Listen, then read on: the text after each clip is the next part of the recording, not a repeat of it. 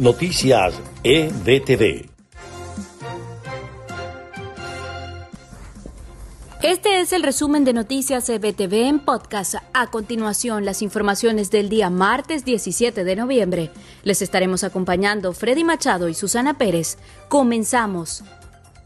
El presidente encargado de Venezuela, Juan Guaidó, advirtió a los funcionarios del régimen de Maduro que todos son calificados como cómplices de los delitos de lesa humanidad por mantener silencio ante la barbarie.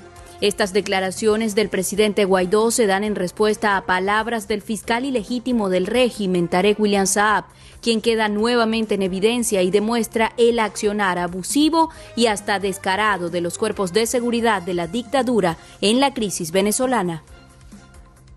El régimen venezolano amenazó con buscar casa por casa a los votantes para que participen de forma obligatoria en el fraude electoral del 6 de diciembre.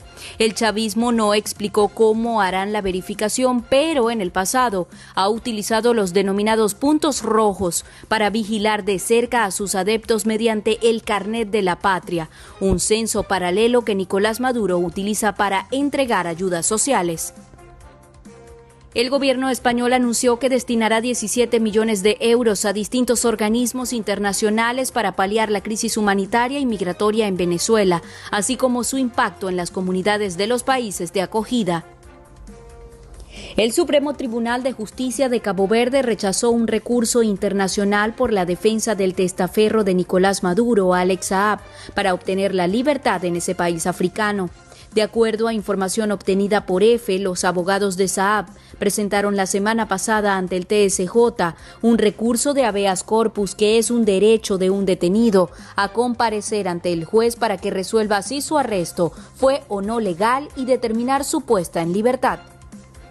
Y en notas de Estados Unidos, el Departamento del Tesoro de Estados Unidos emitió una nueva licencia a Chevron, la última gran compañía petrolera estadounidense que sigue operando en Venezuela, dándole hasta el 3 de junio para liquidar sus empresas conjuntas en la nación sudamericana.